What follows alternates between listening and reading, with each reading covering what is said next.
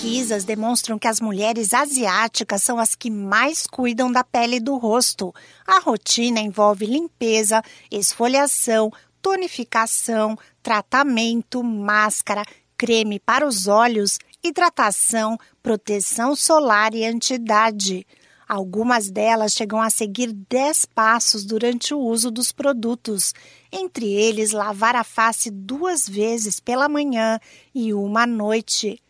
No Brasil, a média é de cinco passos nos tratamentos para a pele do rosto, mas o que vale mesmo é seguir a orientação do especialista.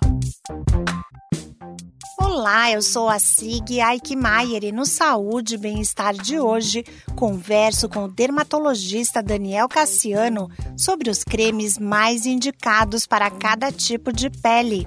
O médico dá algumas dicas e lembra da prevenção aos raios ultravioleta, mesmo neste período de inverno. Em peles mais jovens, um bom filtro solar e um bom hidratante já cumprem o papel para prevenir os primeiros sinais de envelhecimento. Já na pele mais madura, a gente precisa otimizar um pouco esse tratamento. Então a gente coloca um antioxidante de manhã e à noite algum creme noturno para renovar essa pele. A base do tratamento é sempre a mesma. Então, pela manhã, lavar o rosto, aplicar um antioxidante, por cima o filtro solar, de noite hidratar a pele e por cima do hidratante algum creme noturno. E aí, tendo isso como base, a escolha dos produtos vai depender do tipo de pele que a gente está querendo tratar. E aí, por isso que é importante visitar um dermatologista para a indicação desses produtos ser a mais correta possível. De acordo com o dermatologista Daniel Cassiano, para rejuvenescer a pele é preciso investir em procedimentos estéticos. Além da rotina de skincare, para rejuvenescer a pele, não dá para fugir dos procedimentos estéticos.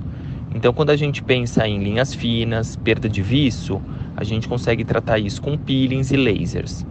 Quando a gente pensa na flacidez da pele, a gente trata com bioestimulador, ultrassom microfocado e fios de tração. Mais importante é esse paciente ser avaliado, porque aí na consulta a gente vai conseguir ver as queixas, o que realmente incomoda esse paciente e examinar a pele para ver qual que é o problema da pele. Se é só flacidez, se são manchas, se são as rugas. E aí, com o diagnóstico, a gente consegue estabelecer o melhor tratamento, tanto de rotina, de skincare, quanto dos procedimentos que devem ser realizados. É importante ter sempre em mente qual o objetivo desejado para buscar o tratamento mais indicado.